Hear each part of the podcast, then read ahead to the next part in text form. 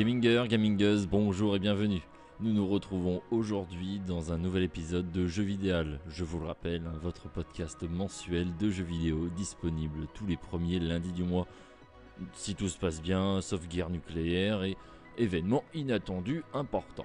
Donc euh, aujourd'hui j'aimerais d'abord, avant de commencer euh, l'épisode, hein, euh, vous parler un petit peu du podcast et de l'émission. Donc c'est officiel, hein, la saison 2 est programmée et sera lancée du coup en septembre 2023. Euh, il y aura encore un épisode en avril que vous êtes en train d'écouter en mai et en juin, sûrement un épisode cet été euh, ou un espèce de petit hors-série euh, sur un sujet autre qu'un jeu ou sur le 3 ou peut-être un peu des deux, hein, je verrai. Mais voilà, donc le dernier épisode de la saison sera en juin et le premier de la saison 2 sera en septembre. Pour le coup, pour la saison 2, je- j'ai prévu pas mal de choses, des jeux. On va spoiler directement. hein. On va avoir des choses comme du Bioshock, comme du Lost Planet, du Halo et peut-être d'autres surprises.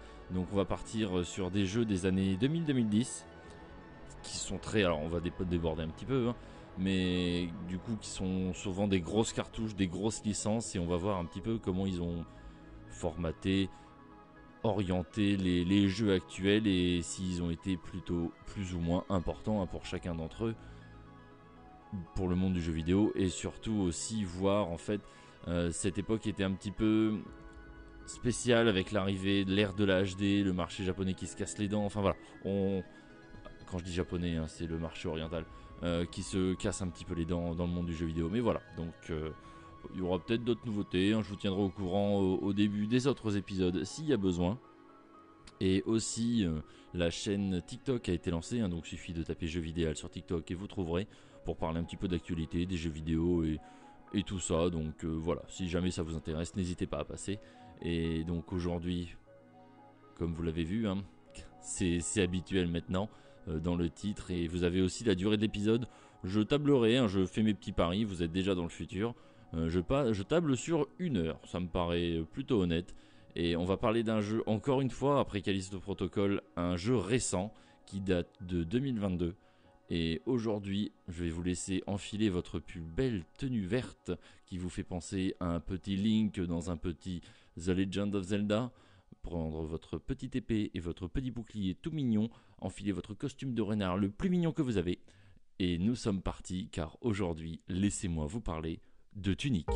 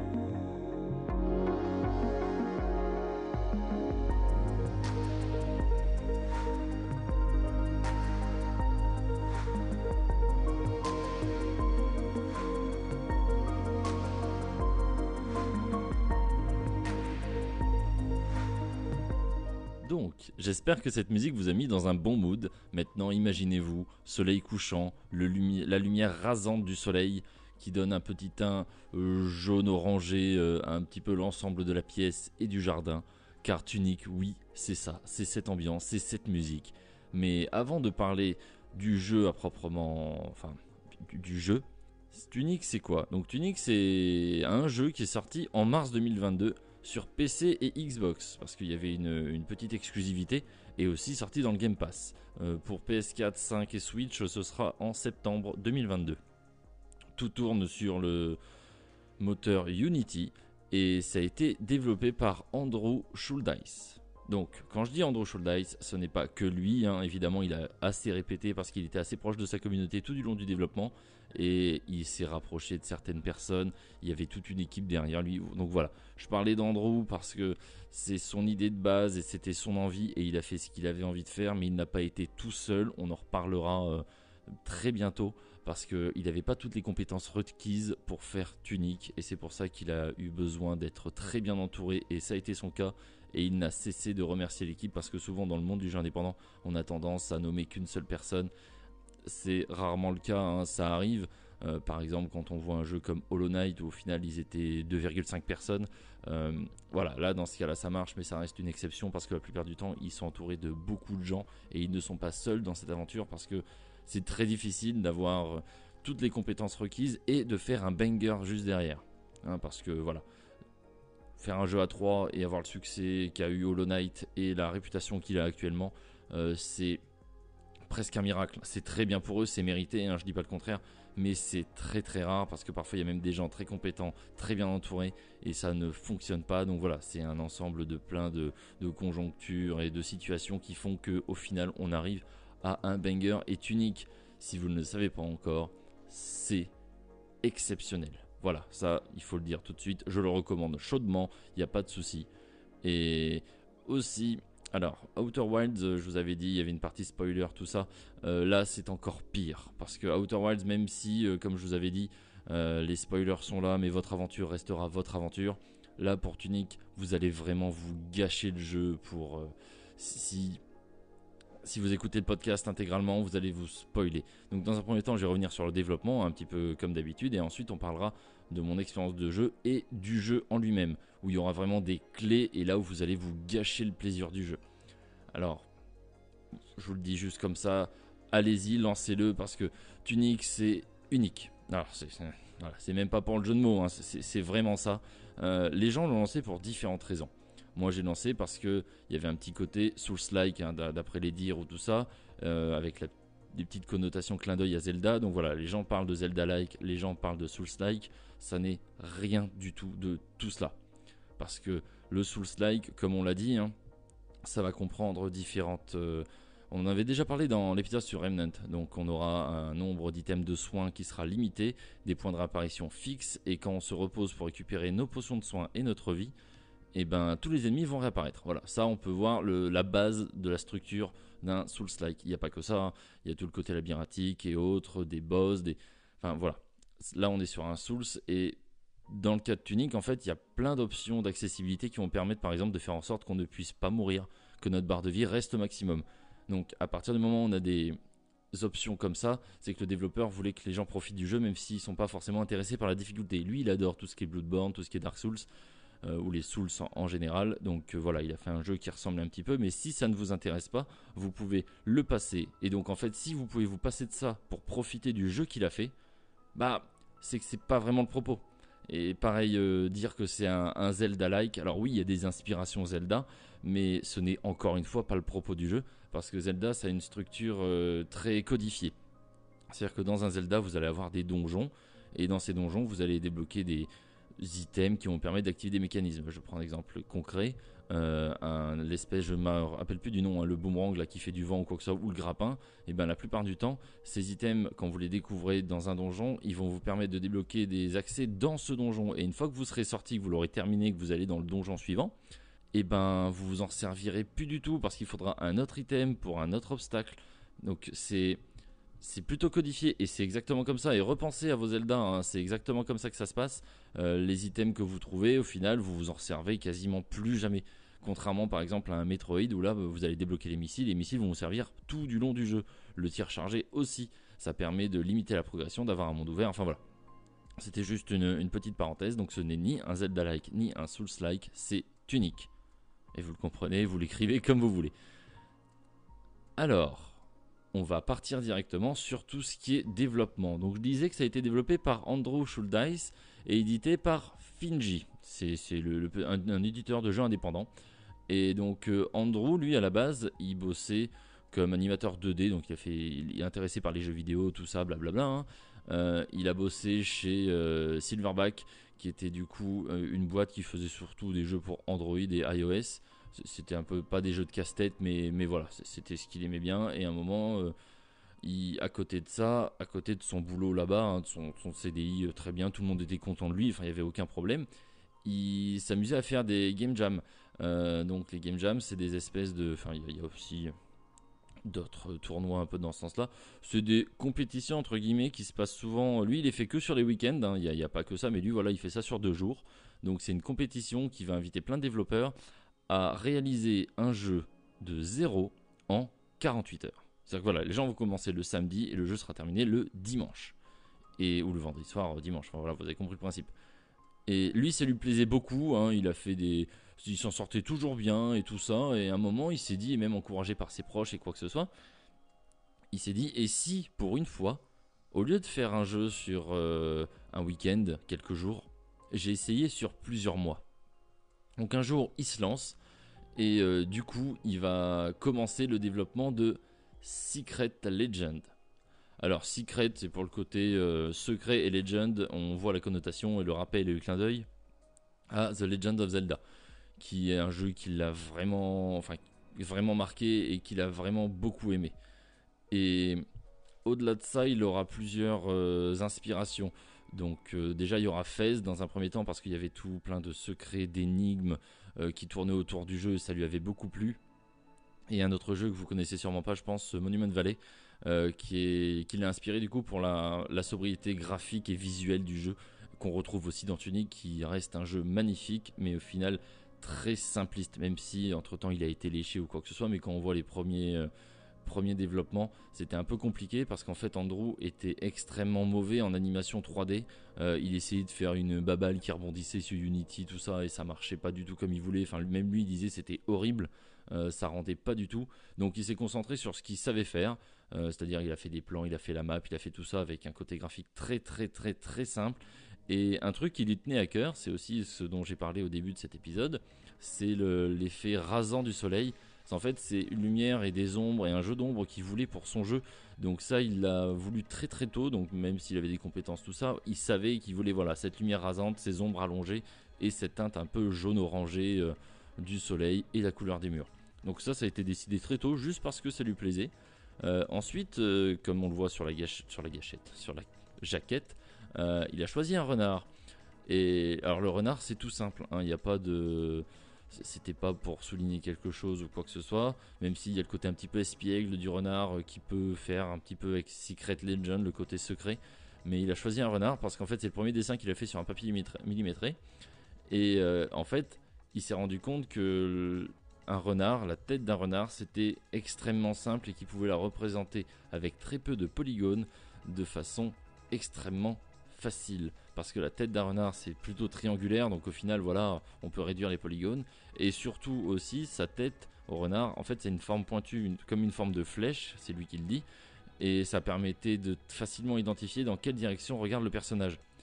Voilà, même avec le, le côté, donc là dans Tunic on est sur un, un 3D vue isométrique, donc euh, bah 3D vue isométrique c'est cette espèce de caméra un peu sur le côté avec des mondes, euh, donc il y a aussi Yono qui reprend ça, le Mario 3D World un petit peu, mais voilà, donc vous, regardez n'importe quelle image de gameplay euh, de Tunic et c'est ça de la 3D isométrique, c'est la caméra vue de côté dans un monde en 3D avec des étages et tout ça, et ça a un rendu assez assez unique encore une fois, enfin unique, il y a d'autres jeux qui l'ont fait, mais ça donne un aspect, on, on sait sur quoi on est, on sait à peu près comment se déplacer, c- on maîtrise et c'est assez facile d'accès. C'est vraiment euh, un jeu en 2D, si quelqu'un n'a jamais joué à un jeu vidéo, c'est toujours faisable. On voit, on va de gauche à droite la plupart du temps et ça marche. Un jeu 3D, ça demande déjà souvent une gestion de caméra. Et là, dans Tunic, le, côté isométrique de la chose rend l'exploration et euh, l'accessibilité vraiment bien pour tout le monde et on, comprend vite l'univers. Voilà, on n'a pas besoin d'être un, expert en jeu vidéo pour pouvoir comprendre ce qui se passe à l'écran et c'est vraiment cool. Donc comme on l'a dit, le, le jeu s'appelle au début euh, Secret Legend et au bout de 3 mois de, développement, ce qu'il va faire, c'est qu'il va entre guillemets commercialiser pour la première fois le jeu, il va publier euh, des vines du jeu et en même temps créer son studio qui est Isometric Corp Games.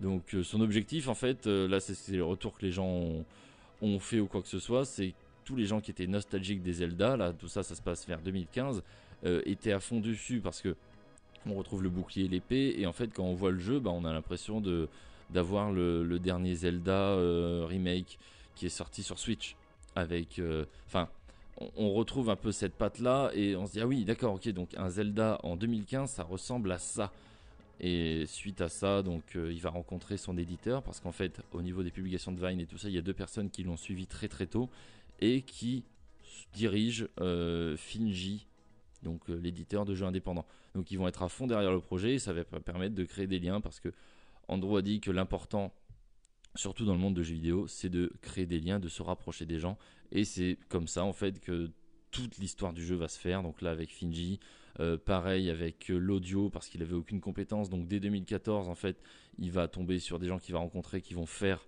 l'audio de son jeu. Et ça va permettre en fait de donner euh, cette identité et ce côté. Vous l'avez entendu et vous l'entendez toujours en fond, hein, cette petite musique calme, reposante, chill qu'on retrouve dans le jeu.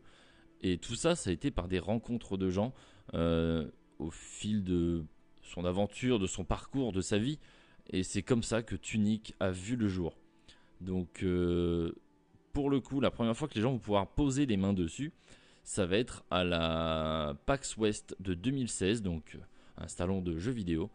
Et le jeu va faire beaucoup de bruit, même s'il n'a pas l'aspect qu'il a euh, que celui qu'on connaît, celui qu'on voit, celui que vous avez vu ou que vous allez voir. Et il a fait beaucoup de bruit, même avec la présence de Céleste aussi sur ce salon.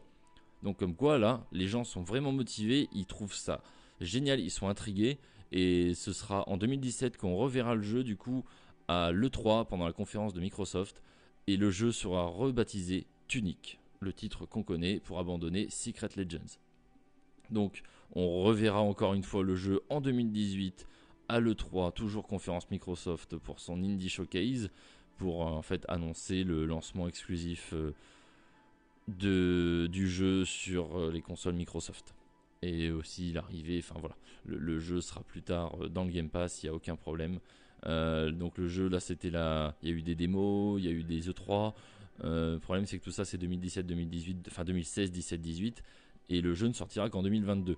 Donc j'ai pas trouvé exactement, on trouve pas les raisons du pourquoi du retard, mais en tout cas ça leur a permis, ça ils le disent, de finir le jeu, de le peaufiner, de lui faire un dernier lifting et d'améliorer les derniers effets euh, de particules ou quoi que ce soit pour que le jeu reste son côté simpliste parce que si avec euh, une patte aussi simpliste que ça, on met beaucoup d'effets, ça va nuire à la lisibilité.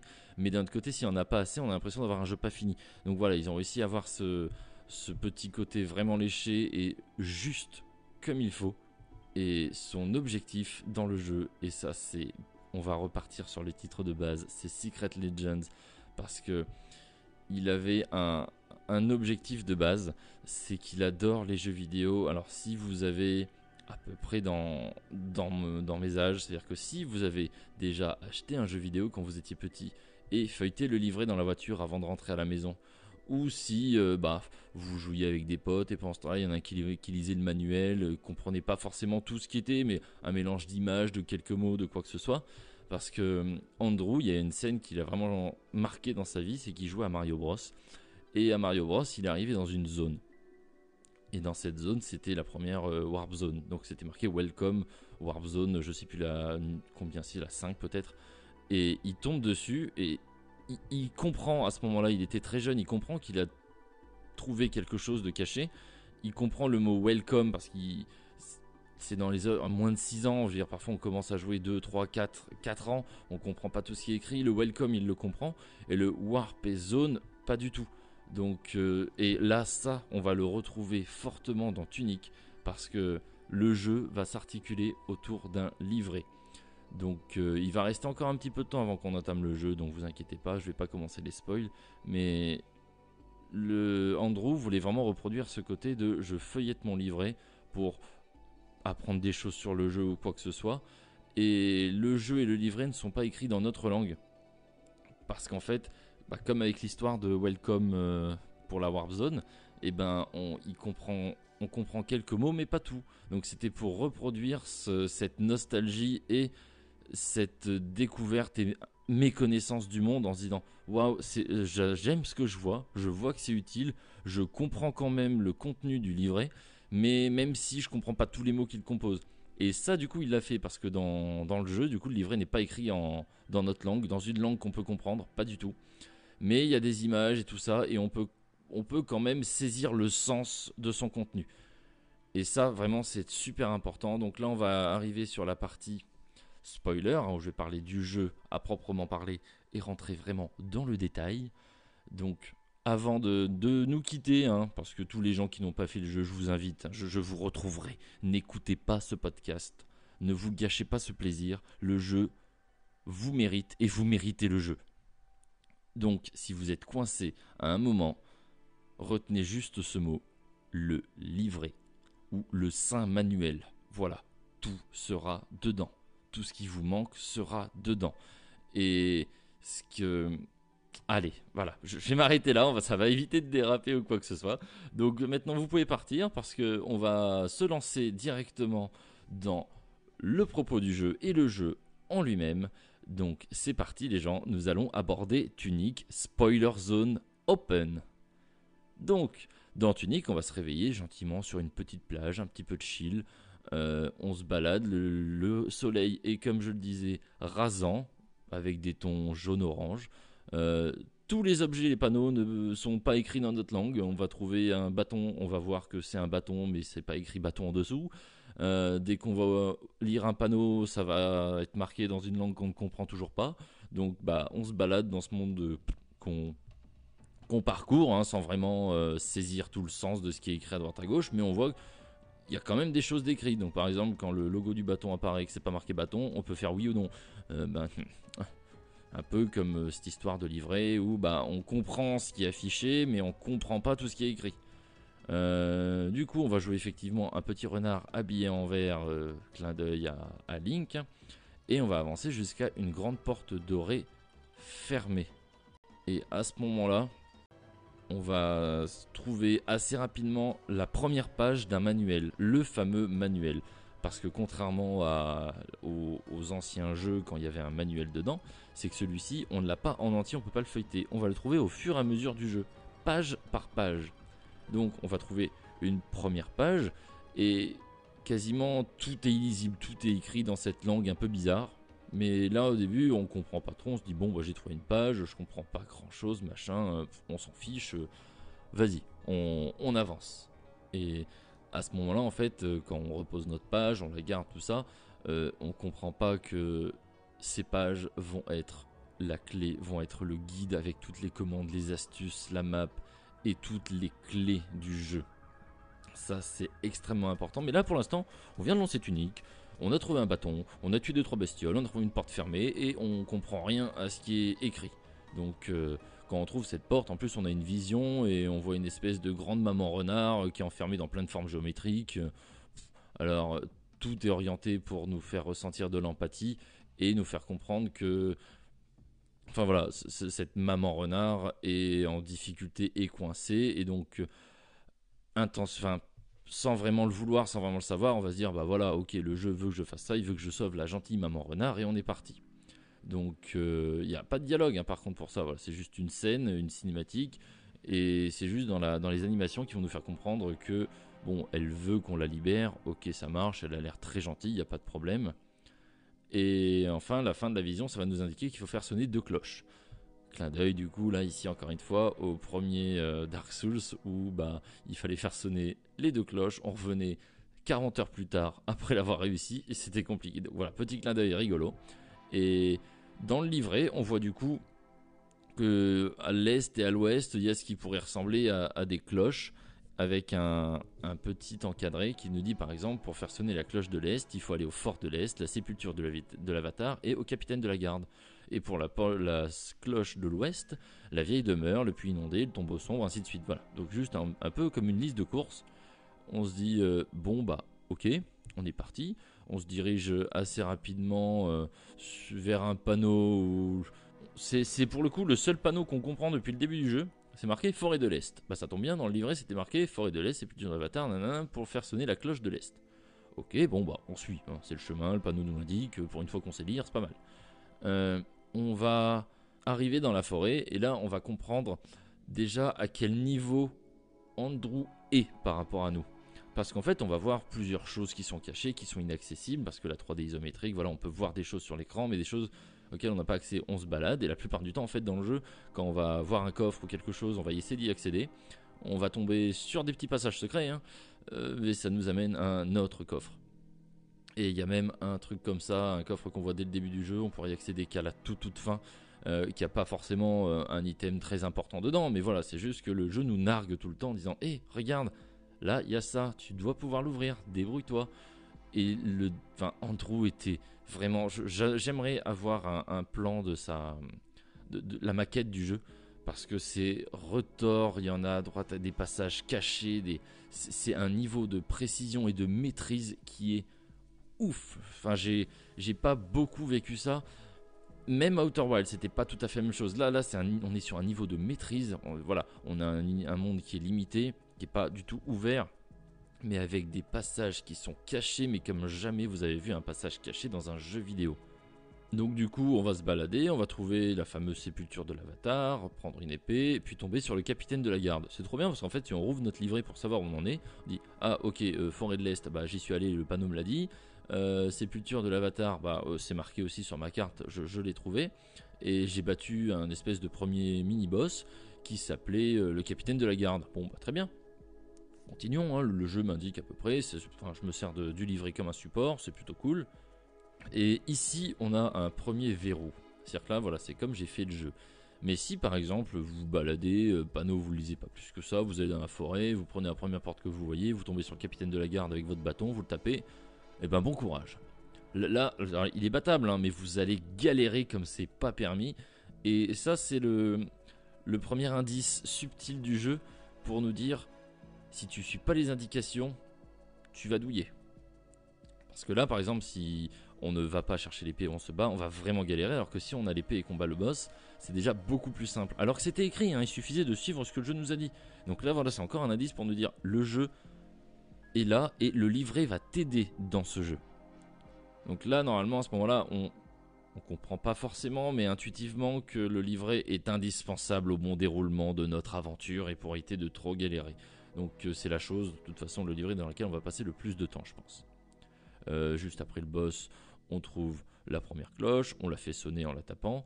Et c'est ce qui est écrit en fait toujours avec la moitié, euh, c'est écrit au début de la phrase dans la langue qu'on comprend pas. Ça doit nanana taper cloche, nanana sonner cloche. Ok, donc on tape, ça sonne, fin de l'histoire.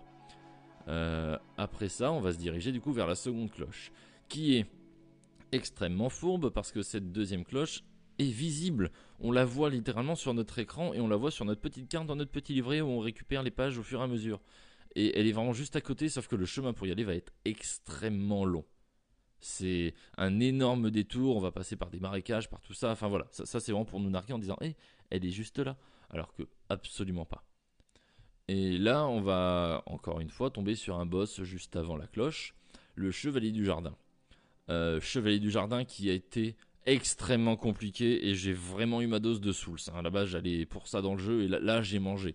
Mais alors, on y reviendra juste après. C'était de ma faute. à ce moment-là, j'ai galéré sur ce boss. Et j'avais dit quoi là juste avant? Lire le livret? Bah je l'ai pas fait. Donc euh, j'ai galéré comme c'est pas permis, pas de problème. Tac tac tac, on tryhard comme c'est comme c'est pas permis, hein. même si je meurs pendant une heure, je vais y aller, j'y arriverai. Euh, même si c'était une difficulté qui n'était pas du tout nécessaire et pas du tout euh, là. Enfin, j'étais censé comprendre quelque chose, mais moi je me suis juste focus dans ma tête en disant vas-y, je suis plus fort que le jeu alors que le jeu il me tendait la main. C'est pas grave, euh, on atteint la deuxième cloche et on la fait sonner. On ouvre les grandes portes, donc du coup on y va, on se dit ah là là, ok, d'accord. Je sais pas si ça, je sais pas du tout ce qu'il y avait dedans, mais bon, on m'a dit de faire sonner des cloches, j'ai fait sonner des cloches, il s'est passé quelque chose, les portes se sont ouvertes, donc on retourne dans ces portes dorées et on rentre. Et dedans, en fait, on va voir euh, trois formes géométriques qui tournent en l'air et trois réceptacles. Donc, bah, pas trop compris. Euh, la maman renard, en fait, elle était enfermée dans quatre aussi formes, enfin dans trois formes géométriques.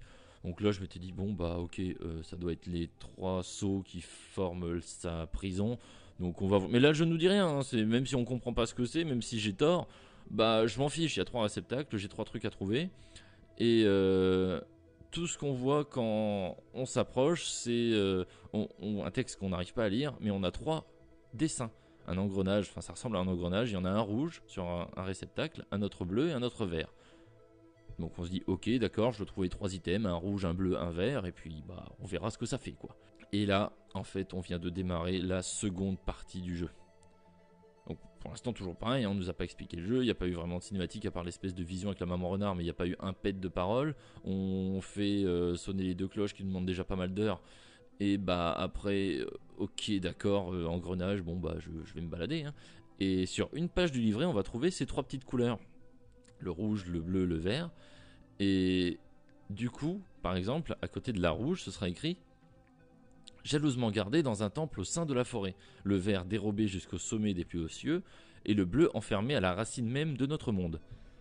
Donc là, même si on n'a jamais joué à un jeu vidéo ou quoi que ce soit, on se dit ok, j'ai trois lieux à explorer, au bout de ces trois lieux j'aurai sûrement euh, un boss comme avec les cloches et un engrenage que j'aurai récupéré et que je pourrais mettre du coup dans un de ces réceptacles. Voilà, pareil, on sait toujours pas trop ce qu'on fout. Euh, là, dans les trois lieux indiqués, le, seul qu'on a vraiment parcouru qui nous dit quelque chose, c'est la forêt. Donc euh, on retourne dans la forêt pour voir un petit peu. Et une fois qu'on explore, on retrouve euh, du coup une autre partie hein, dans la forêt de l'Est qui n'était pas tout à fait au même endroit, avec des ennemis, on se fait un boss. Et là, encore une fois, j'ai galéré. Alors, le boss était, je l'ai trouvé un peu plus facile que le premier, mais waouh, on faisait pas beaucoup de dégâts et on prenait vachement cher. Hein. Euh, encore une fois, c'était de ma faute. J'avais toujours pas ouvert le livret et je n'avais pas, toujours pas compris comment jouer au jeu. Mais on y reviendra encore après. Euh, on tue ce fameux grand boss, on, obtient le petit item rouge, le petit engrenage, et euh, ensuite on débloque une nouvelle zone, l'atoll en ruine. Alors, euh, pour dire aussi, c'est que le livre donc va nous apprendre des choses, et notamment pour l'atoll et tout ça. Euh, le jeu va gentiment nous donner accès à de la connaissance. Alors là, c'est un petit peu comme dans Outer Wilds, ça veut dire que le jeu n'empêche rien du tout. Hein. Si on avait essayé par accident ou si on s'était dit tiens, ça doit marcher, et eh ben le jeu nous aurait pas dit non. Parce qu'en fait, dans le livret, il y aura des touches et le jeu va nous donner des commandes. Donc, si par exemple, hein, quand vous l'avez vu, on peut se téléporter en maintenant euh, un bouton appuyé, bah moi quand j'ai réalisé ça, j'ai vu, j'ai appuyé sur le bouton, je me suis dit punaise, c'est là depuis le début, il faut appuyer 3 secondes sur ce putain de bouton, et, ça marche, sauf que j'aime les jeux vidéo, j'aime pas les tutos, donc j'ai tendance en fait à appuyer sur un peu tous les boutons pour voir un petit peu ce que le jeu offrir en termes de, de gameplay et de possibilités. Et là, le fait que, que ça dure 3 secondes, bah 3 secondes en fait, c'est pas long quand on le fait, mais c'est trop long quand on essaye. Qui sur sa manette va s'amuser à rester 3, 4, 5, 10 secondes sur un bouton en espérant voir ce que ça marche? Surtout que le jeu, nous, on n'est pas bloqué, on progresse toujours, il nous donne quelques réponses, quelques tout ça. Et encore, une fois qu'on a la commande, il nous dit où le faire. Mais sur le principe, en fait, si on fait la commande directement, fin de l'histoire. On se pose même plus de questions on, peut le faire, le jeu ne nous bloque pas, mais c'est juste que voilà, le, livret nous guide tout du long. Et que vraiment, quand je me suis rendu compte que ça c'était sur ma manette depuis le début et je pouvais le faire, et c'est juste que j'ai pas eu l'idée ou que le jeu m'en a pas donné envie, je me suis dit, ah oui, donc en fait, le, mec là, Andrew, il, joue avec moi. Je, sais pas pour qui il se prend, mais, mais littéralement, c'est le dieu du game. Et quand il veut que je fasse quelque chose, il me tapote sur l'épaule, il me dit Hé, regarde, ça a l'air sympa là-bas. Et, on se rend compte qu'il y a tout un pan du jeu qu'on n'avait même pas soupçonné. Et pareil, euh, comme euh, pour les, pour les, pas pour les succès, mais pour les, passages secrets, il y a des passages, on fait en fait tout un donjon, on va prendre une espèce d'échelle et on arrive derrière un caillou au tout début du jeu. Et on se dit, mais en fait, si je vais derrière ce caillou, je prends l'échelle et j'arrive à la fin du donjon, je prends mon item. Et là aussi, je, me suis dit, mais, mais Andrew, il est dans un autre game. Je veux dire, sur ma manette, avec les commandes, avec ce que je fais le plus quand je joue un jeu vidéo, il arrive à me dire désolé, je suis plus fort que toi. Et avec le jeu, il me dit tu vois ce caillou là? Bah, En fait, il y avait un truc derrière. C'était pas caché, hein. T'as pas déverrouillé un accès, t'as pas ouvert une trappe. Non, non, non. C'était juste pas visible, mais tu pouvais y aller. Et il y a plein de raccourcis comme ça, et ça fait vraiment, là encore une fois, un clin d'œil aux Souls, avec les niveaux retors, avec des espèces de méga raccourcis qu'on croise. Sauf que dans les Souls, la plupart du temps, les raccourcis sont à débloquer. On va ouvrir une porte, on va abaisser un pont, enfin voilà. On va faire quelque chose qui va nous donner accès à ce raccourci.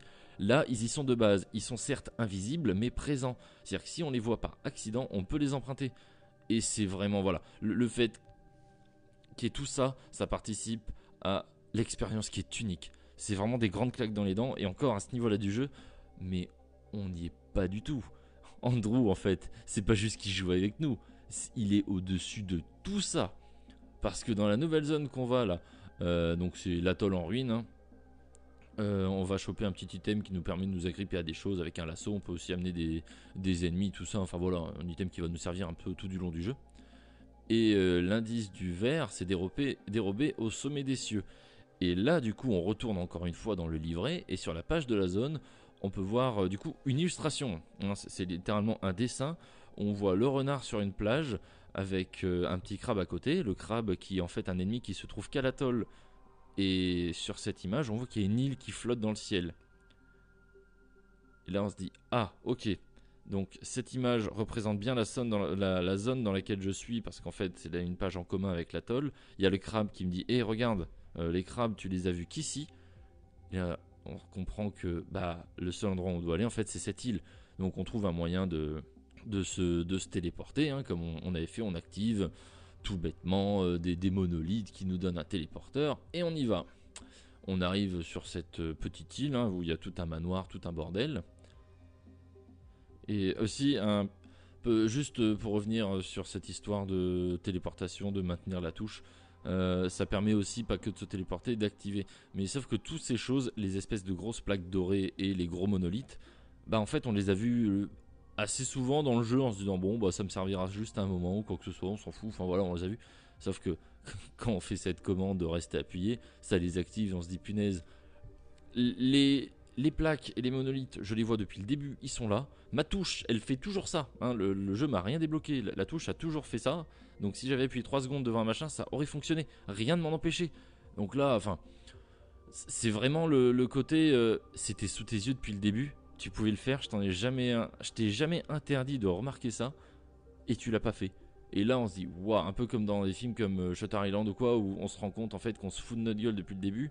Et là, on re-regarde avec un nouveau, du coup, une nouvelle vision des choses, tout ce qui nous entoure, on se fait, ah oui, et là, tout prend du sens. Et ça, ça, c'est le seul sentiment qu'Andrew voulait créer pour les gens qui jouent à Tunic. Et il l'a créé tellement de fois et tellement de claques dans les dents, mais mon dieu, donc, on revient sur cette petite île flottante. On va euh, du coup euh, dans un grand bâtiment, une espèce de bibliothèque, et on rencontre le bibliothécaire, qui est le troisième boss avant de trouver euh, l'engrenage. Du coup, on a dit vert. Alors, là, c'était dur, très dur. Les, autres boss, ça a été. Celui-là, ça ne marchait pas. Il y, avait quelque chose qui ne fonctionnait pas. Et même avec toute la bonne volonté du monde, je me suis dit non, ça demande un niveau d'exigence stupide. Et je passe à côté de quelque chose, c'est pas normal. C'est vraiment. Euh, allez, on a dit le livret a toujours raison. On ouvre le livret, on y va, je, me balade. Et là, je revois une page que j'avais vue plusieurs fois et que je comprenais pas, avec des espèces de stats, de la force, de l'endurance, de toute la vie. Enfin, je, je, comprends pas. Et là, il y a une toute petite indication en te disant appuie sur LB et devant la statue de les statues sur lesquelles on se les espèces de feux de camp là où on se repose pour faire apparaître les ennemis se recharger ses potions de vie. Et on peut faire des offrandes avec des objets que je trouve depuis le début que je me demandais à quoi ça servait. Je me disais bon je m'en fous je sais pas quoi faire je comprends rien et ben non ça ne servait pas à rien parce qu'en fait les items bah, justement ils étaient liés à chaque compétence euh, à la vie à l'endurance enfin tout, tout ce bordel à la force aussi et, en faisant des offrandes à la statue, on augmentait nos stats, on faisait plus de dégâts, plus de vie, plus de mana, plus d'endurance. Bah, et, et, pareil, je pouvais le faire depuis le début. Au premier item que j'ai trouvé, là, il y a déjà 15 euh, heures de jeu, je, pouvais appuyer sur ce bouton et je pouvais le faire. Et, ça n'a pas, je, n'ai pas eu l'idée. Le jeu était dur, je me suis dit bon, vas-y, on y va. Et là, du coup, bah, j'augmente tout ce que j'avais, je claque tous les items pour augmenter mon perso au maximum. Je remonte, je casse le, bibliothécaire en deux. Et je trouve l'engrenage, le, machin, l'item vert là. Et voilà. Et, bah encore une fois, bah, c'était sous tes yeux. C'est marqué dans le livret quand même. C'était écrit. Il y avait la touche écrite. Alors oui, tu comprenais pas tous les mots, mais c'était écrit. Et oh, troisième claque dans les dents. Et là, je me comprends pourquoi le premier, le deuxième et le troisième boss étaient extrêmement compliqués. C'est juste que j'ai été médiocre et que j'ai même pas écouté la première règle de Tunic qui est le livret a toujours raison et que si tu es coincé, tu ouvres ton foutu livret. Ensuite, on se retrouve là maintenant avec les deux bidules rouge et vert et il nous en manquait encore le bleu. On arrive dans une nouvelle zone qui est pas très fun, euh, beaucoup plus industriel, beaucoup plus beaucoup plus industrialisé. Euh, ça fait vraiment une, une mine. Enfin voilà, c'est glauque et c'est un peu comme euh, tout, enfin toutes les fins de jeu où on se dit ah oui d'accord, ça devient un peu plus épique, ça devient un peu plus, euh, un peu moins joyeux, donc ok, je m'approche de la fin, c'est cool. Alors que que pas du tout, c'est pas ça, ça c'est ce qu'on croit. Et alors pour l'item bleu, il a la racine du monde, donc on se dit une mine, c'est pas trop mal. Hein. Euh, ça fait vraiment énorme exploitation minière un peu dégueulasse avec un gaz euh, quand on le respire, donc le jeu nous le montre. Euh, quand on le respire, notre vie max diminue jusqu'à un point de vie pour qu'on soit one shot. Et c'est la vie max hein, qui baisse, ça veut dire qu'on pourra plus faire augmenter notre jauge au-dessus de ça. je galère, on voit rien du tout en plus parce que le gaz il est rose et on voit quasiment pas notre personnage. alors, on voit pas non plus la map, enfin voilà, tout, tout, est, tout est masqué, en plus on est one shot dedans. Euh, comment dire? C'est là que je me suis encore rendu compte une énième fois que mon ego était plus gros que mon cerveau. Parce que, bah, j'ai bourré la zone en disant, bon, bah ok, ils veulent qu'on soit one shot, bah on sera one shot. Et ben j'ai fini l'intégralité de la zone et tué tous les ennemis comme ça.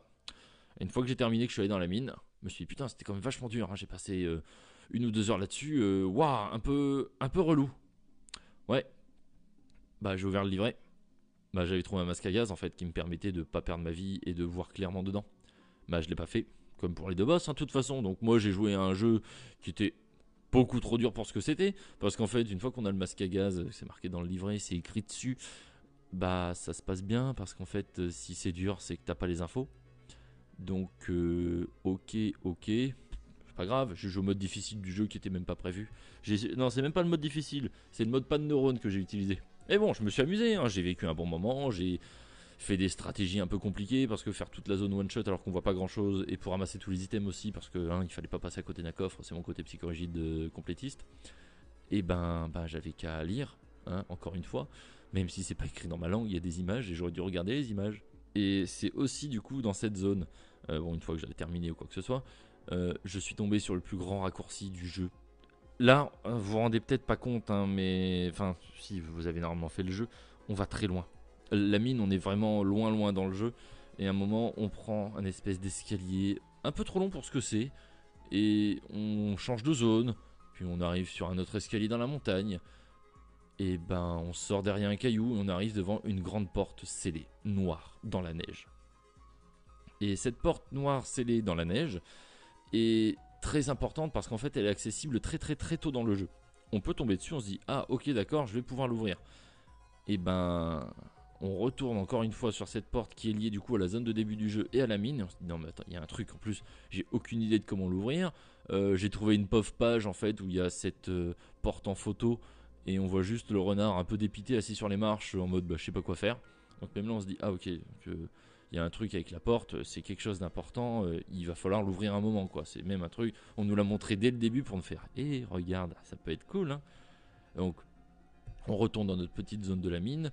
Euh, alors, c'est une zone qui est vraiment très difficile, les ennemis sont assez corsés, le boss est assez compliqué, euh, c'est rempli un peu de lore. Je me suis pas forcément intéressé au lore ici, donc je m'y intéresserai pas. Si vous voulez plus d'informations dessus, faites vos recherches ou quoi que ce soit parce que là c'est vraiment le, propos du jeu pour moi n'était pas là. C'était plus un enrobage et le jeu se cachait autre part. Donc euh, on va le boss qui lui pour le coup était dur hein. euh, même avec les améliorations euh, il a un gameplay assez basique mais il était assez compliqué.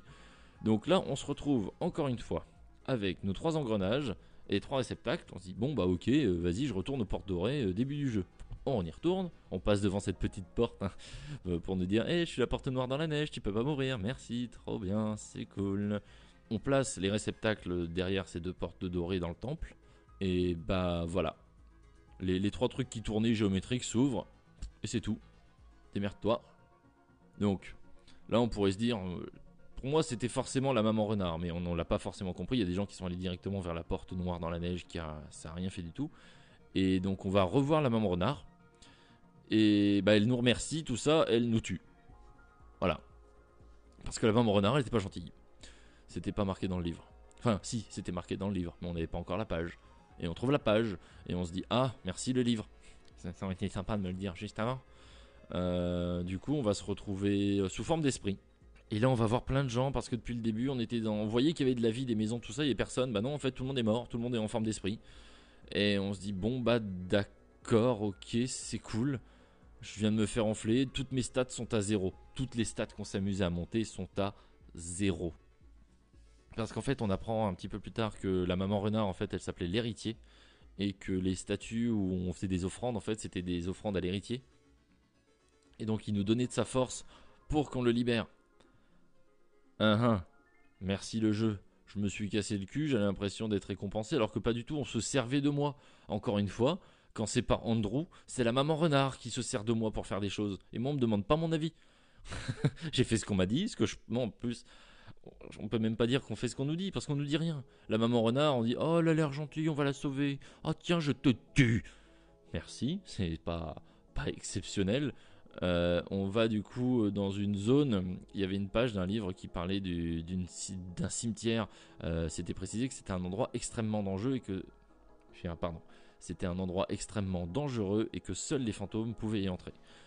Et ben en fait, le livret, c'était premier degré qu'il fallait le prendre. Parce qu'en fait, quand il disait qu'il n'y a que les fantômes qui peuvent y rentrer, c'est qu'on est mort, on est un esprit, on est un fantôme. Donc maintenant, on peut y rentrer.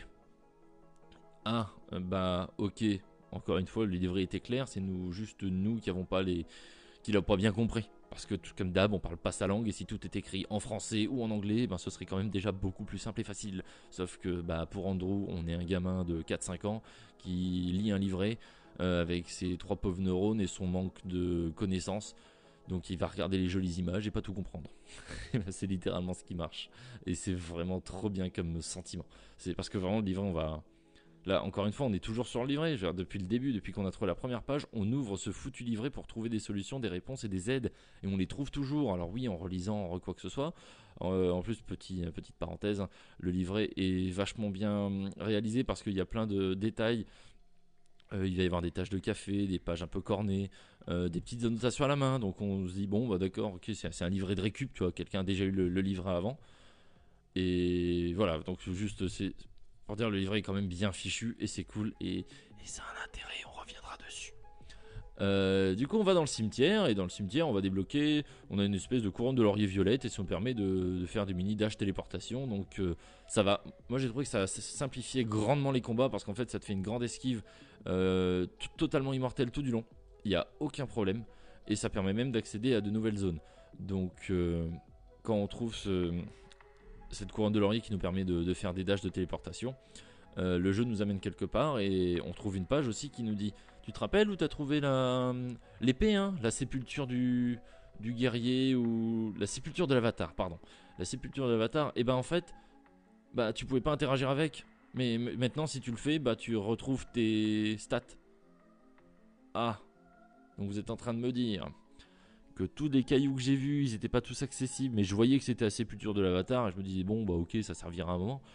Bah ça sert là, et donc je dois reparcourir tout le jeu en retrouvant l'endroit où c'est.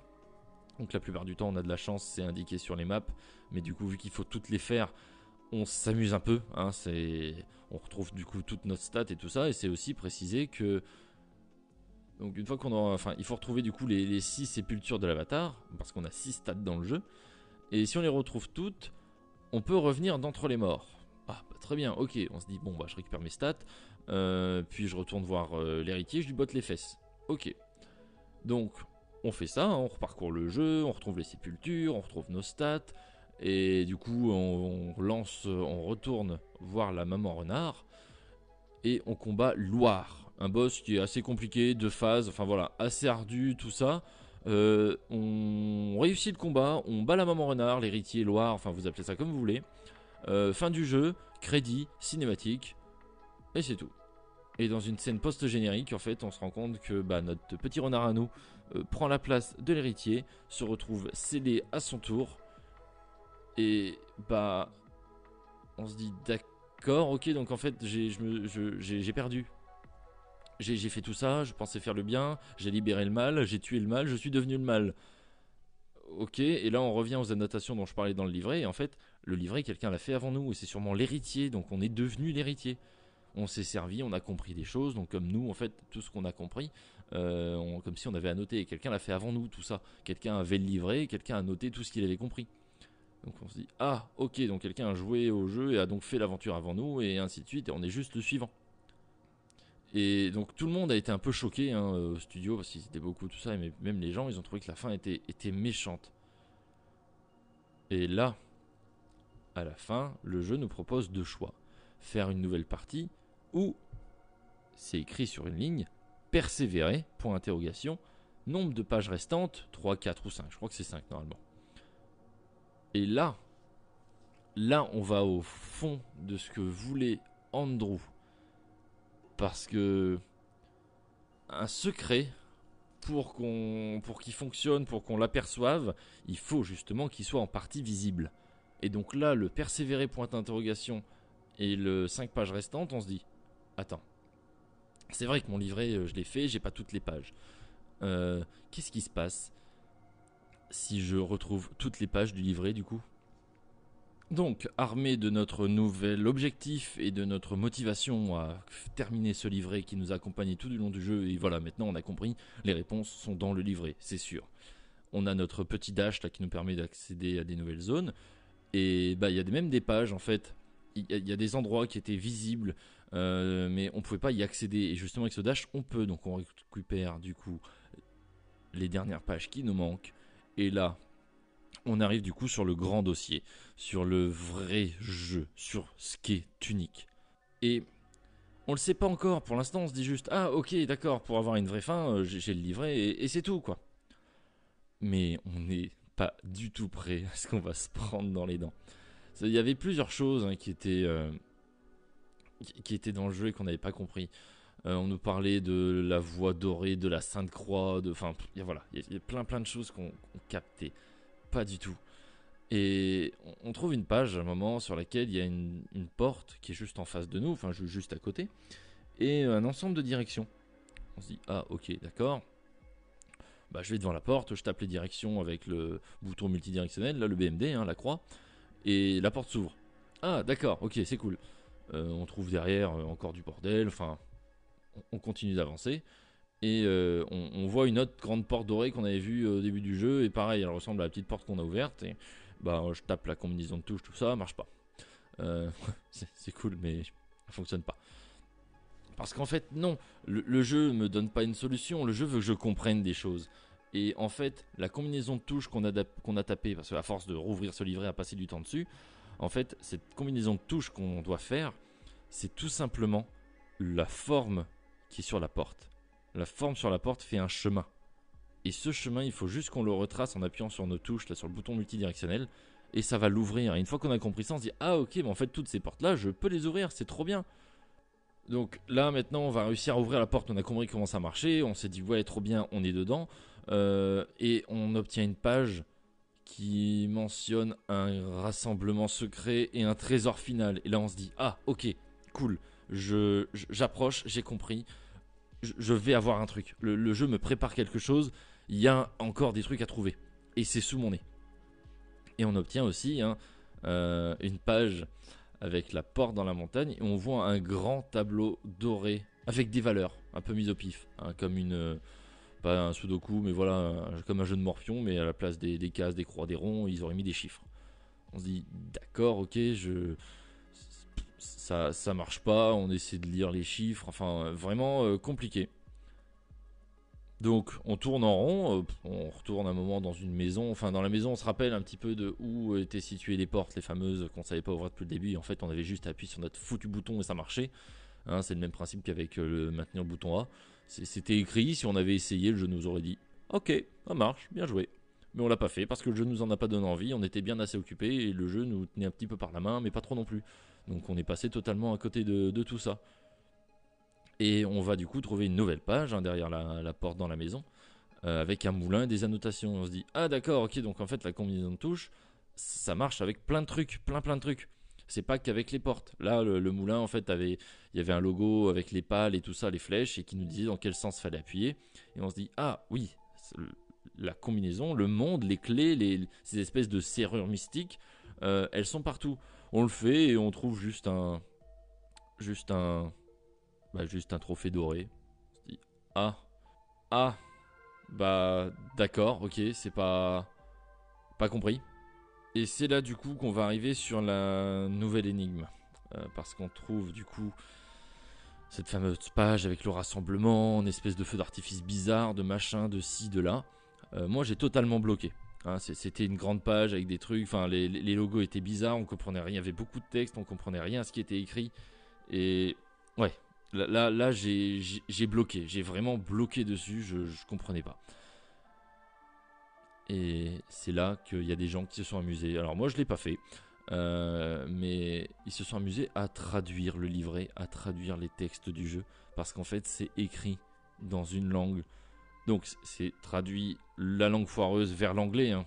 c'est écrit en anglais, mais dans un alphabet qu'on ne peut pas lire. Et il y a une page avec l'alphabet qui est écrit. Alors, j'ai pas compris que c'était l'alphabet, hein, parce qu'ils ont un mode d'écriture qui est assez compliqué. En fait, ça marche par son et ils font la consonne qui fait une forme extérieure et la voyelle qui est la forme intérieure dans des espèces de runes. Et par exemple, tunique, bah, sur la jaquette, dans le titre, c'est écrit tunique, mais dans la langue du jeu. Parce que, bah, du coup, par exemple, si vous des, enfin, un, son ta, euh, le T va être la forme qui est autour, le A va être la forme dedans, et on peut mettre encore un point en dessous pour dire que c'est pas ta, c'est AT. Donc voilà, tout un bordel. Euh, bon courage. Il y a des gens. Euh, le, mec en plus qui a traduit ça, c'est un, un, barge. Parce qu'en fait, sur la toute première cloche, c'était marqué euh, pour faire sonner la cloche, taper la cloche. Et les textes ressemblaient. Il s'est dit Attends, c'est bizarre. J'arrive à lire taper la cloche, sonner la cloche. Et le mot au début, en anglais, il peut pas y en avoir 15 000. Et en fait, il, il s'est amusé à voir qu'il y avait une toute petite différence en fait entre le, les deux et à réussir à décrypter l'alphabet et mon Dieu, mais il y a toujours des gens qui sont extrêmement déterminés. Et là, là ce gars-là, sans rien du tout, sans aide, sans le livret. Ce livret a des notes manuelles à la fin, et donc on peut essayer de déflorer ça. Mais lui, il a tout traduit, mais il y a vraiment des gens qui ont des problèmes. Donc il y a des alphabets euh, de traduction qui existent sur Internet en entier, hein, pour euh, traduire tous les textes du jeu. Et personnellement, je suis pas passé par là. Parce que les faits, j'ai rien compris. Euh, je suis retourné sur ma, sur ma page de de la porte dans la neige et du truc doré qui est à côté. Et bah j'ai vu les chiffres, bah tout ce que j'ai fait bêtement, je suis allé sur les pages quoi. J'ai regardé les chiffres qui étaient écrits, j'allais sur la page et je dis bon, qu'est-ce que je trouve? On se balade, rien du tout. Je prends une autre page, c'est écrit euh, un autre numéro, j'y vais, tac, rien du tout. Je vais sur une autre page, rien du tout. Et encore une autre, je dis attends, il y a des trucs dorés à chaque fois sur les pages. Je revérifie, donc je me mets à chercher des trucs dorés, ça devient déjà plus spécifique. Et là, et là, c'est là qu'on se prend la grande tarte dans les dents. Parce que déjà qu'on a compris que notre bouton A servait à quelque chose, que la Sainte Croix en fait c'est le c'est la, croix qui est sur notre manette dont on se sert dans aucun jeu vidéo. Et là en fait ils appellent ça la Sainte Croix parce que ça déverrouille tout dans le jeu. On se dit oh punaise et là, on nous fait prendre du coup encore plus de recul sur le jeu, un autre scope, on regarde le livret différemment, mais en fait, il y a tout un chemin qui est tracé dans ce foutu livret.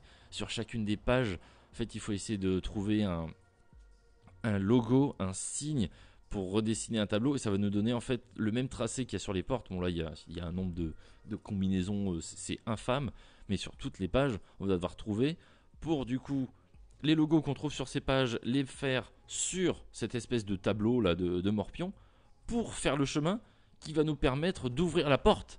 Sauf que le truc chiant, c'est que la dernière, enfin pas la dernière, mais en plein milieu de ce Sudoku, il y a le numéro 55 qui correspond à la dernière page. Et cette dernière page, on l'obtient avec les faits. Alors l'effet c'est quoi? C'est les espèces de feux d'artifice, les rassemblements secrets. Euh, parce qu'en fait l'effet se trouve partout dans le jeu. Il y en a 20. Au bout de 10 on débloque quelque chose, au bout de 20 on redébloque encore. Et 20, voilà, 20 on va obtenir la dernière page. Et en fait, la Sainte Croix, les logos qu'on voit sur les portes, ils sont visibles tout du long du jeu. On marchait littéralement dessus.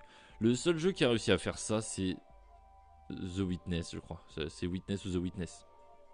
Où c'était un jeu de puzzle, avec à chaque fois un rond du départ, un rond à l'arrivée, on faisait des tracés et tout ça. Et quand on avait assez joué au jeu, on se rendait compte que parfois, avec un certain angle, eh ben, il y avait des puzzles cachés partout. Et au bout d'un moment, en fait, des puzzles, on les voit littéralement partout dans le jeu. Et il y en a littéralement partout dans le jeu. Ça va dépendre du point de vue, ça va dépendre de l'endroit où on va. Enfin voilà, on va les voir partout. Et c'est drôle parce que The Witness, en fait, après la sortie du jeu, il y avait plein de gens sur internet qui prenaient des photos de lieux, même dans la vraie vie. Et ils envoyaient partout, en fait, ces, ces logos-là. Parce que l'esprit avait été totalement euh, orienté là-dessus. Et donc on ne voyait que ça partout. Alors il y en avait certes dans le jeu et dans le reste du monde, ça ressemblait, mais voilà, l'esprit était formaté et il cherchait ça tout le temps, partout. Et là dans Tunic, on s'est rappelé de tous ces trucs dans le jeu. Il y avait une fleur par terre. Et eh bien en fait non, c'était un logo avait dessiné avec des flèches gauche, droite, au bas et des reflets et des tapis et des tableaux et, dès qu'il y a un logo, on peut le taper, on débloque quelque chose, donc ou des trophées dorés dont on ne sait pas qu'est-ce que ce quoi ça fout, ou encore bah, les fameuses fées qu'on arrive à, trouver euh, le lieu de rassemblement secret, patati patata, débloquer la cinquième page. Mais mon dieu, là le jeu nous a fait prendre du recul du coup sur notre manette plusieurs fois donc l'objet qu'on maîtrise le mieux, qui est le nôtre, qui est notre outil. Ensuite, il nous fait prendre du recul sur le livret. T'avais pas vu ça depuis le début? Et là, il nous fait prendre du recul sur le jeu. Mais pour moi, je suis persuadé que la base du jeu, c'était ça. Et que le reste, c'est un enrobage mignon qui a. Et regarde, c'est un jeu d'aventure. Oh, on dirait un Zelda-like. Oh, on dirait un Souls-like. Non, non, pas du tout. C'est juste un jeu avec un énorme secret à trouver. Et il y a vraiment ce côté du c'était sous ton nez depuis le début et tu n'as rien vu. Et là vraiment on se sent tout petit et c'est une impression que bah, qu'il avait eu en fait avec ce foutu Mario Bros ou en lisant des trucs dans les livrets ou à pas tout à fait comprendre à pas comprendre tout mais à, saisir le sens des choses. Alors c'est hyper métaphysique hein, ce que je viens de dire mais je vous m'avez compris c'est vraiment la différence entre je comprends tout ce que je lis, tout ce qui machin, mais je comprends le monde qui m'entoure. Et là, en fait, on comprend ça, on se prend les claques dans, les dents comme si on était un gamin de 5 ans devant un truc, on parle pas la langue et on comprend tout le mécanisme. Et c'est vraiment super réussi. Enfin, le, boulot qu'il a fait, donc le développement a duré quand même euh, quelques années, hein. mais, c'est un génie. Vraiment, les, développeurs là, euh, c'est pas juste un bon jeu, après, euh, j'ai déjà vu des, critiques ou des quoi que ce soit de gens qui n'ont pas, je pense, cerné le jeu, mais c'est comment dire Je suis pour et contre son le fait d'aborder son jeu comme un Souls-like ou comme un, Zelda-like, mais il y en a, ils se sont arrêtés à ça, et c'est quand même vraiment dommage. Euh, il y avait un autre secret aussi énorme, hein, j'y repense. Euh, il y avait une page qui expliquait comment sauvegarder. Et on voyait euh, sur cette page qu'il y avait une sauvegarde un peu bizarre. Et ben en fait, quand on va faire charger, et ben on tombe sur une sauvegarde à 999 euh, heures, les stats toutes pétées au maximum, qui est pas notre sauvegarde, notre sauvegarde elle est à côté. Et ben en fait c'était une putain de solution d'énigme aussi. Et normalement il y a même un moyen pour accéder à un nouveau, pas nouveau jeu, mais si on arrive à sortir de la zone, donc faut mourir hein, pour ça, on peut se tuer je crois avec des grenades. Et si on se tue, on arrive dans une nouvelle zone, euh, nouveaux ennemis. Enfin voilà, c'est un jeu dans le jeu, c'est rigolo. Mais c'était écrit sur la première page du jeu, la toute première page du jeu, qui nous disait très gentiment Au fait, tu peux sauvegarder. Oh, regarde, tu peux faire des roulades. T'es invincible quand il y a de la fumée. Quand il n'y a pas de fumée, tu peux prendre des dégâts. Mais mon dieu, donc voilà, et une fois qu'on trouve cette énigme, qu'on fait toute la combinaison de touches et qu'on ouvre le troisième, enfin cette porte dans la montagne, on trouve la première de couverture. L'énigme des fées va nous donner la quatrième de couverture et le livret est enfin complet. Et quand on va revoir l'héritier, on lui donne, on lui fait lire tout ça, machin, et l'héritier redevient une gentille maman renard, et tout est bien, qui finit bien. Et ce qui est très drôle et ce que ce qui est un peu dérangeant aussi, c'est que les fameux trophées dorés, en fait, on sait, enfin, voilà, je, peux pas les voir, faudrait peut-être que je le fasse un jour, mais ils sont tous réunis dans une grande salle avec des piliers et bah il y a encore un secret dans Tunic et surtout il y a une autre chose par rapport à tous ces secrets. Euh, Andrew avait très peur que les gens sur internet spoilent le jeu et donnent toutes les solutions. Il a fait un Reddit exprès avec les différentes zones, tout ça, avec ce que les gens, euh, si les gens étaient coincés ou quoi que ce soit, Et ce qui est vachement bien, c'est que les gens s'entraidaient. Mais les gens qui avaient compris, qui avaient fini le jeu, aidaient les autres joueurs de façon, comment dire, ils s'étaient pris au jeu. C'est-à-dire que c'était des phrases vachement obscures, vachement brumeuses, où euh, c'était juste un ensemble d'emojis pour essayer de leur faire comprendre la solution, mais sans forcément leur donner pour qu'ils aient quand même cette satisfaction du jeu. Parce que, et c'est pour ça que tous les trucs d'accessibilité qui permettent de ne pas mourir ne sont pas importants. Parce que pour moi, Tunic, c'est pas les boss, c'est pas euh, l'exploration, c'est le secret. Et le jeu s'appelait Secret Legend et il s'est juste rappelé Tunic. Mais le secret de Secret Legend est totalement là, totalement présent. Et c'est le fil conducteur de cette œuvre. honnêtement, euh, il fait partie des très grands jeux. Alors, il faut se prendre euh, dedans, hein. il faut, se prendre au jeu, hein, comme on dit. Mais si vous passez ça, c'est exceptionnel.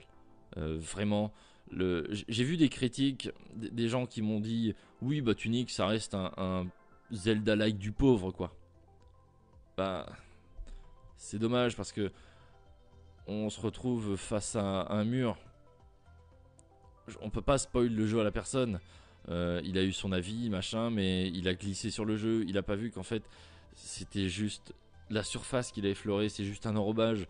Et comme je disais, c'est bien que ça ressemble à des choses, que ça donne aux gens envie d'aller dessus, mais il y a des gens qui sont pas forcément réceptifs et qui n'ont pas forcément l'envie hein, non plus. Mais pourtant, c'est un secret, il faut le voir. Parce que si, on ne le voit pas, c'est un peu comme un twist dans un film. Euh, si on dit crac crac crac, j'étais le méchant, bah. S'en fout quoi. Enfin, oui, ok, d'accord. Euh, j'avais vu ça dans un. Je sais plus quel. Euh, c'était Another, le manga, ou, ou comme dans Les Dix Petits Nègres. En fait, quand euh, le méchant, euh, c'est une personne qu'on nous a fait croire, euh, enfin disparu, qu'on pouvait pas deviner. C'est c'est dommage. vraiment, c'est nul parce que c'est juste en mode nanana, je t'ai pas donné toutes les clés. Alors que là, là, c'est du grand secret. C'est du regarde, c'était là depuis le début et c'est vraiment le. On réfléchit à tout, on dit oh mon dieu, mais c'était sous mon nez et j'ai juste pas regardé où il fallait. J'ai pas eu envie de regarder autrement. Enfin, et ça marche, ils nous donnent juste des petites clés. C'est vraiment des, petites miettes de pain qui nous font traverser le chemin ou l'image d'Andrew avec sa main sur notre épaule et qui nous pointe des directions en disant Hé, regarde par là. T'as bien regardé là? Attends, est-ce que tu as bien regardé là? Mais voilà. Donc, euh, bah, je, pense qu'on a fait un petit peu le tour de, ce qui était unique. Euh, qui est totalement, qui est vraiment, on va le refaire encore une fois, mais qui est unique, qui est incroyable, qui est exceptionnel, qui est extrêmement accessible et qui est disponible aussi sur toutes les plateformes. Donc honnêtement, il n'y a pas de raison de, ne pas faire Tunic. Hein. Euh, j'espère que si vous avez entendu ça, vous l'avez fait. Et bah, si c'est pas le cas, euh, je suis désolé, je vous avais prévenu. Et par contre, si vous l'avez fait, et si c'est pas déjà le cas, mais recommandez-le autour de vous. Mon Dieu, qu'est-ce que c'est génial! Faites-vous plaisir, faites plaisir aux autres. Tout le monde doit essayer Tunic. Déjà, il est dans le Game Pass, donc allez-y, faites-vous plaisir il va sortir là. En plus, oui, petite anecdote. Euh, le jeu va sortir, donc je l'ai vu sur Just for Games. Euh, il va sortir, euh, on est en avril. Il sort en juin, je crois. en physique sur Switch. Avec le livret refait dedans. C'est-à-dire que vous allez ouvrir votre jeu et le livret du jeu sera dedans. Le, livret de Tunic sera dedans. Alors, format Switch, hein, du coup, donc ça va être petit ou quoi que ce soit. Mais alors, je trouve ça bien et pas bien parce que c'est pas bien de s'en servir pour faire le jeu. Euh, il faut vraiment se servir du livret qu'il y a dedans, enfin in-game et pas dans la boîte. Par contre, en objet de collection, mon dieu que c'est bien quoi. Donc ça pour moi, ce sera un achat. Et j'ai trouvé ça rigolo. Après il y a des gens aussi hein, qui s'amusaient à le refaire sur Etsy ou autre, ça se trouve. Mais en tout cas, euh, très bonne, très très bonne idée et un truc à avoir quoi. Si on a fait unique et qu'on a apprécié. Et aussi, euh, du coup, petit rajout par rapport à ce que j'ai dit tout à l'heure, par rapport à l'aide communautaire, tout ça. Euh, Andrew a remarqué une chose, c'est que les joueurs ont découvert des secrets qui lui considéraient comme très loin, très profonds dans le gameplay, des choses qui n'étaient pas censées découvertes tout de suite ou aussi simplement entre guillemets. Mais il a rajouté quelque chose euh, après ça, c'est que malgré tout, tout ce que les gens ont découvert, il sait qu'il y aura toujours un succès, enfin un succès, un secret qui ne pourra pas être trouvé, car c'est ces mots, hein, c'est un secret qui lui est destiné. Voilà, c'était tout. Bon bah voilà, et du coup on a quasiment, enfin on a quasiment, on a terminé cet épisode sur Tunic, hein. j'espère que ça vous, ça vous a beaucoup plu. Euh, j'ai plein d'autres épisodes de podcast, hein, si c'est le premier que vous avez entendu. Euh, n'hésitez pas à passer, il y en a un qui arrive tous les mois. Et donc pour nous, on va se retrouver le premier lundi du mois prochain pour parler de Chorus. Donc voilà, comme d'habitude, les gens, n'hésitez pas à liker, à mettre du coup la meilleure note ou la moins bonne note, en tout cas à noter le podcast sur votre application préférée, à vous abonner pour ne rien louper et à passer sur le compte TikTok, hein, pourquoi pas, ça fait permet de discuter un petit peu plus simplement, un petit peu plus sympathiquement. Et du coup les gens sur ce, je vais vous souhaiter une excellente fin de journée avec ce soleil, je l'espère, rasant au ton jaune orangé. Et sur ce les gens, je vais vous faire des bisous partout et vous dire à la prochaine.